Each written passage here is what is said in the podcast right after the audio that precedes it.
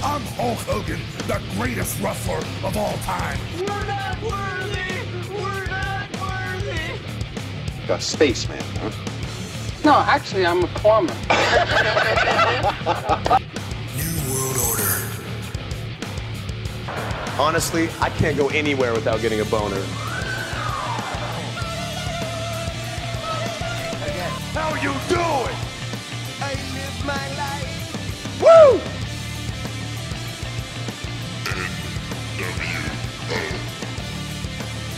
The Rock says, Sweet baby Jesus in the office. Well, well, well, well, well, everyone. Uh, this is Jonathan, your humble slave. I am with my partner, Benoit, aka Nostradamus. Ben, how you doing, my friend? Uh, Fine, and you? Yes, yes, yes. Really good, really good, everyone. So tonight, this is our first episode of uh, um, of a season three, and uh, we have a special guest because uh, uh, many weeks ago we were talking about a special ECW um, edition podcast, and uh, we have none other than uh, the homicidal, genocidal, suicidal Mr. Sabu. Uh, give me just one second. I will share my um. Thank you. Yes, sir. I got Super Junior on my shoulder. Yeah. Are you doing, my friend, today? I'm doing a little better today. Yeah. Each day. Thank you to join us. Yes, so um, uh, we know that you are very busy with a lot of things. Uh, we're uh, talking about uh, meet and greet this week and stuff like that. So we go uh, forward with some question. Uh, how long was your um, seminar uh, for finally becoming a pro wrestler? Uh, I'm, I'm sorry, I couldn't hear you that good. Okay, no problem. So, how long uh, was your seminar for finally becoming a pro wrestler? To be a pro wrestler? Yeah. I watched my uncle growing up. Yes, exactly. I was like three years old. I watched my uncle on TV. Okay. I seen him When I was about three years old on TV, I, I knew that's what I wanted to do. Like I, I always did. Ever since I was three years old, I was, I was preparing myself for when I turned 18 to be a wrestler. Okay. And um, Initially, you trained to uh, become a technical wrestler. Why are you becoming a hardcore wrestler? Um, I, I don't know. It was just natural. Uh, the, the, when I became a hardcore wrestler, uh, there was no hardcore wrestlers. They're, they're, they're called brawlers, like kick and punchers. And my uncle was a hardcore wrestler. But I just took it to another level. There, there was no decision. It just happened. Uh, I, I didn't plan on it. Nobody told me to do it. I just did it. You know. yeah.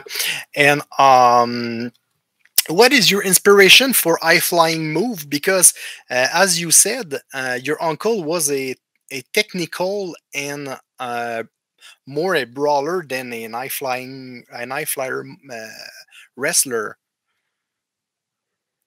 Yeah, he, he was a brawler, and and I was considered a brawler at first. Like the dirt sheets, like uh, Observer, they rated me like number three in the bruiser brawler uh, category. Like the Okay, okay. category there was one. Okay, that's very uh, that's very very targeted. Back then, Okay. Back then, hardcore wrestling was kicking and punching, not, not flying around, not breaking stuff, you know, not really going crazy. It was, it was, it was very controlled chaos, but it wasn't chaos. It just looked like chaos. But my uncle, you know, he he he, he invented it sort of by breaking the rules and getting away with it. And when he was doing it back in the when he started back in the fifties and sixties, they didn't want him to do that. They, they only let him do it, nobody else, which was great because it made him very special. yeah, that's cool. Now they have hardcore shows, they have Mhm. hardcore matches on every on every show, and uh, it, it's kind of watered down. It's not as good as it used to be. It's not as exciting as it used to be. Okay, okay, Uh, your first tour, uh, Mr. Sabu, was in uh, Japan for FMW, Frontier Martial Art uh, Wrestling in Japan, of course. Can you talk about your experience with uh, bar, bar, barbed, war, barbed wire match? Sorry, barbed wire matches, Onita, Ayabusa, fire death matches, and uh, stuff like that. Yeah, uh, well, for the, my very first was in Japan in 1991. Okay. November of 1991. Mhm. Uh, they, Onita called my uncle and said, "Do you want to come over for a tag team tournament?" My uncle said, "Sure." I had to bring my nephew. And O'Neill said, bring anybody you want. He's just going to do the job anyways. And Uncle said, okay, whatever. So we get over there, and before my first match, I, I wrestled like everybody else. You know, regular lock up, headlock, you know, take over, hip toss, regular stuff. Mhm. Kick, you know, only regular stuff. First match stuff. Okay. My uncle goes, I go, what am I going to do tonight? What do you want me to do? Like, what do you want me to do different? Because I want you to do that stuff you do in the backyard. Think I'm not watching you. I don't know what that means. Uh, I was I was doing some crazy stuff, but I thought he wasn't watching. So he said, now act like I'm not watching you and do that stuff now. And I said, okay. So I did, and I got over, and uh, the rest was history. So, so you know, uh, that's where my hardcore style came from. Was me playing around in the backyard for my uncle to stop playing and do it for real in the ring. And uh, I did, and it worked. It was it was amazing. And how many Barbara matches uh, do you real, realize in your career? You think Uh, how many matches I had through my career? uh, in a barbed wire match in your Oh, career? barbed wire match. I had about uh, I say seventy five, but there's only about thirty five on record. Oh shit, man! I really didn't like doing them. Uh, my first barbed wire match was in '92. Okay. February '92, I think it was. And uh, I tried real hard, and I got cut up real bad. But, but I thought I was never going to have another one. Or if I was going to have another barbed wire match, it's going to be a long time from now. But I, I did that barbed wire match, and then uh, two months later, I had I had another barbed wire match. I had two of them, and then a couple months later, I had 16 of them. I go, why did I got 16 barbed wire matches? They go, you love barbed wire. I go, no, I don't. I was just working hard at whatever I was faced with. Uh, I don't like Yeah. it. I was just trying hard.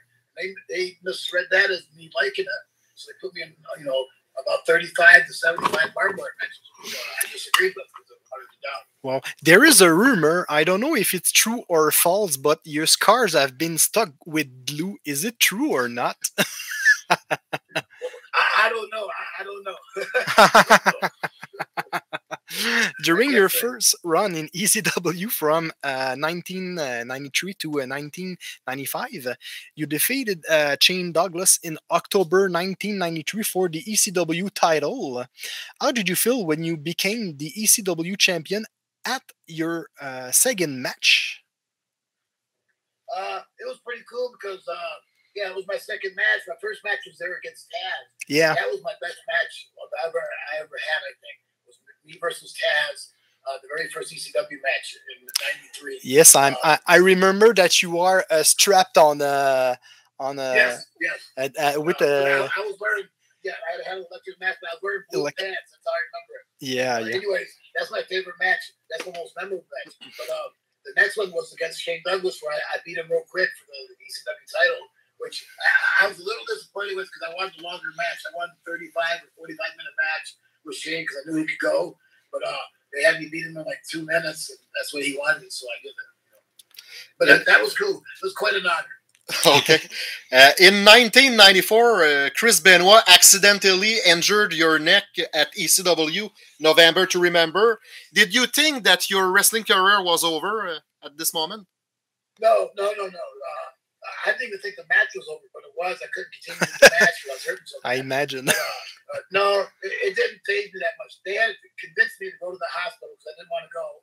And then when I was at the hospital, they said, you know, you have a, you know, uh, a, you know, actual broken neck. Okay. And, and uh, they, we have to take you for a halo, and you're not going nowhere. You're not going to wrestle no more either. I said, okay. So when they left the room, my referee helped me leave, and I just left. Mhm. And I actually had two weeks off, and then I had went to Japan, and I went to Japan Wow. wearing a neck brace every night wrestling. I, I did five week tour of FMW and one week tour of New Japan. I six weeks altogether, and uh, with a broken neck. Okay, so that's why you have a lot of match uh, that that I have in my uh, basement. You uh, you wrapping your uh, Your your head with uh, tape. that's job. Yeah, Your that's jaw. your job. Wow, wow, yeah, I wow. first wow. started with my neck. I used to, because you know, if you got a broken neck and Yeah. I'm wrestling with that, I want people to uh, appreciate that I'm wrestling with a broken neck, or I can paralyze at any moment. So I Wow. wore that neck brace to remind them of that. So same when I broke my jaw. When I Mhm, broke my jaw weeks later, it was still broken. mhm. So I tape it up every night, reminding the people Yeah. my jaw is still broken. So I'm wrestling under you know, extreme circumstance. Wow. And uh, as you said, um, in 1997, you wrestled uh, with Taz. So, what is your uh, best moment uh, with him? With Taz, Well, yeah, with with I Taz. told you, my first match with Taz. Yeah. My first match in ECW was my best moment with him. My Okay. best match with him. The one I, the one that set the pace for the nineties. After I did that, that, that set the pace. Okay. Go ahead, my friend. Okay. In 1997, a couple of ECW talents invaded the WWF, uh, now known as WWE universe. Right. Do you consider this moment as a fake or not? Um, probably or not. I, I didn't like it. It, it shouldn't have happened because uh, I don't know. Vince didn't take it serious, and uh, we were doing good on our own without them. Okay. Okay. I thought we were. Yeah. Yeah. Yeah. Uh, your match in nine. The thing is, hold on. What I like, Go ahead. I like making my own thing because I'm more proud of when I make my own thing. than Yeah. When I'm doing somebody else's thing. Yeah. Yeah. Yeah. And your match in But I will do something else. in uh, 19, uh, 90, uh, 1998 uh, in eight weight for us for us is uh, one of, uh, of the greatest matches in ECW history. The match was uh, included a um, a U and RVD against Ayabusa and uh, Jinsei Shinzaki, known as uh, Akushi. Uh, what was your reaction when you uh, when you saw the match after your performance? Uh, I enjoyed it because uh, you know, I, uh, uh, Hayabusa, I helped train back in Japan years ago, years before that. Okay, Back before he was Hayabusa, when he was Ezaki, you know, Mr. Ezaki. I, I helped him uh, break into business. So when I got to wrestle him in, in the main event and in Heatwave, you know, it, was awesome. And, and how good he is, I knew that. I knew how good and that was Uh, I knew how awesome. good uh, uh, uh, Shinzaki was. I knew, you know, they're both great. That's why I, I had picked those guys for that match. There was no angle. There was no reason other than a good match. So I picked those guys myself. But have you prepared something uh, before the match, or you you call all on the mat? No, we prepared a little bit. Like, Okay, I I had Hakushi and, and, and uh, Hayabusa fly into Michigan, and I drove them to Ohio on my motor a, Yeah. a tour bus, and uh, they flew to my house, and I drove them down there. So while we were driving down there, we kind of talked a little bit, did a little bit, and then we, no, yeah, we planned a lot of it. Uh, and some of it was caught by ear, but you know they didn't speak English, so, and we don't speak Japanese. I I speak Japanese, but not very good. But they don't speak any English at the time. At the time, now they do. So Yes, it's hard to communicate in the ring with them. Okay. But but but uh, if you're a good wrestler, if you get two good wrestlers, you don't have to communicate. yeah, They- they because uh, the the uh, that's in universal uh, languages for uh, every person. When you call a clothesline, that's a clothesline. Oh yeah, of course. yeah. Well, in, in Japan they call it a lariato. A Okay. lariat, Okay. Okay, which is Stan Hansen's clothesline. yeah, yeah, yeah, yeah. okay. In the early in the early 2000, ECW was acquired by WWE. What is your opinion about this transaction? Didn't like it, but uh, you know, and uh, Paul didn't tell us what was going on back in. You know, when I quit, he didn't tell me he was in works with Vince and had money. He didn't tell me that. He, you know, he just said, "There's no money, and, and fuck you. There's no money. You know, I can't pay if there's no money." So I tried to leave, and then he he, he uh, stopped me. Okay, WCW. wow. But anyways, uh, it, it's something for the boys all around. Yeah, because uh, Not just me, it's something for Oh. everybody. Hold on one second. I gotta get some coffee. no problem. no I got it. All right. Oh, Oh, yeah. Pretty cool. We have a, a blooper here. No, it's all right. it's all right. It's all right. Well, um, Big Uh, coffee, smoke pot. Yeah. In 2000, ECW was acquired. The ECW have been transformed by uh, WWE after uh, after this, and uh, honestly, between you and me, uh, that wasn't not the same.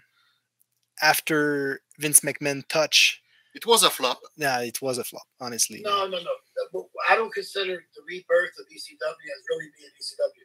Like uh, Christian Cage, um, I think his name Christian. Yeah, Christian. He goes. Uh, he when he was ECW champion, I laughed because he was never ECW champion. He was a Mhm. WWE champion. That makes it. It's a bit different. Yeah. You know, and- when the, like the like the, uh, Tess and Mike Cox would say ECW, I, I'd laugh because I go, "This is not ECW. This is a joke."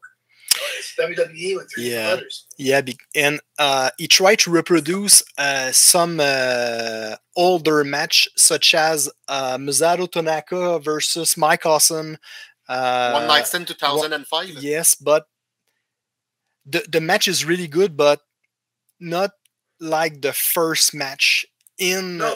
the ECW arena with the the the goddamn ECW extreme fans. That that the reaction is not the same, and that's very different. You know what I mean? Yeah, it, it was different. Even though the, the crowds were bigger, a little bigger and better, Yeah. they were different fans, Yeah. and we couldn't do what we wanted to do. They knew we were not doing what we were best at. We, would do a house show, and people would chant all night long, break table, break table, Sabu, Sabu, RVD, RVD, all night long. And then when me and Rob come out, we don't break a table, they wouldn't let us. They just they think we're being lazy. And it wasn't, we were dying to do it. They wouldn't let us do it. They actually took the tables from ringside away so I couldn't break them. Yes. So, you know, let alone put them under the ring. They, they took them away so I couldn't break them. And I couldn't break them even in my hometown. We wrestled in Michigan, in Detroit, and I couldn't break a table. They wouldn't let me. And I begged them. I said, please, let me break a table. They wouldn't let me do it. I said, no, that's for somebody else. Yes. And uh, and uh, as usual, um, Nostradamus Ben predict uh, your future. ben uh, will finish the interview, uh, so uh, go ahead, my friend. Uh, I uh, or uh, we pre- predict you uh, a WWE uh, Hall of Fame induction, Why not? and maybe by And you your uh, it. maybe by your uh, former partner RVD. With, well, with, Vince McMahon going to prison, yeah, I would take it. Now it's becoming more honorable. Before it wasn't. Yeah. Now it is, and I need the payoff. So I'll, I'll do it for the payoff. My uncle would tell me, take his money. Don't worry about the fucking honor. I'll take the money. yeah, and uh, I'm sorry if I talk bad about that. no, no, no, no. Hall of Fame. I'm sorry. uh, uh, we we understood and I won't do it no more. and as I said uh, in a couple of uh, pod uh, episode, uh, and I and I repeat all of this: when you are not, this is a, a politic business, and Oh, if you are not Yeah. with the right person, and you don't talk with the right person, and you don't lick person, that's it. You're exactly right. Yeah, You're yeah, exactly yeah. Right. So thank you so much, uh, Mr. Sabu, for your time and accepting our invitation for this uh, wonderful ECW uh, wrestling uh, podcast. Uh, this is uh, an honor and privilege. Thank you so much, You my are, friend. you are my favorite wrestler uh, in ECW, the original ECW. Yes. You are my uh, my favorite yes, wrestler. yes. Thank you very much, and so do I. I don't know Yes. if you guys know, but you know, she died about a year ago. Yeah, we know it. 23rd, and uh, uh, it, it was a big piece of my, a big hole in my life. It is a big hole in my life for us that night. Yes. And when we talk about, uh, we know that uh, that this is uh, from uh, from your bottom of your heart. So yes, uh, take care, my friend, and uh, I hope that we uh, can shake your hands uh, one time. So uh, take care and have a good one, my friend. Thank you. Bye bye. Goodbye, Mr. Sabu. Cheers.